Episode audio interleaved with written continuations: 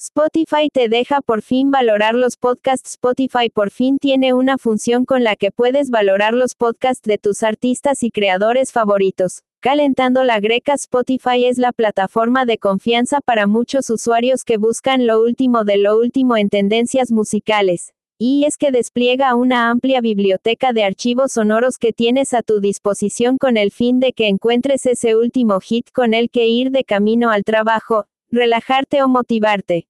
Pero recientemente han tenido mucha aceptación los podcasts, los cuales ya puedes valorar.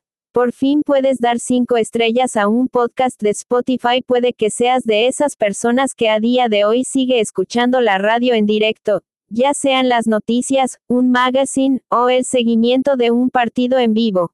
Pero puede que también te haya atraído ese formato en el que puedes recuperar un programa que te has perdido y puedas reproducirlo en cualquier momento. Hablamos de los podcasts, un formato en el que puedes controlar el ritmo y los momentos de la retransmisión.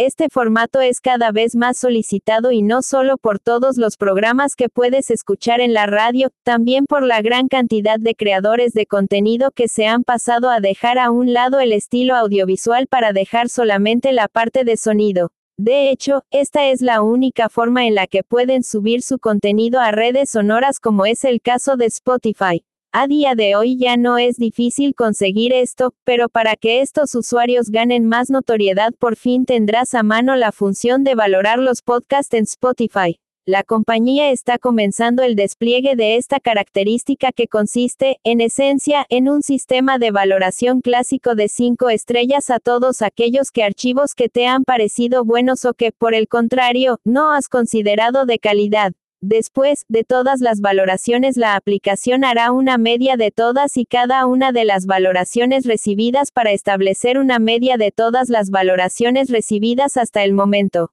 La firma ha dicho que esta novedad estará disponible en casi todos los mercados donde esté disponible esta función, así que solo es cuestión de esperar a actualizar la aplicación y ver si ya puedes poner las 5 estrellas.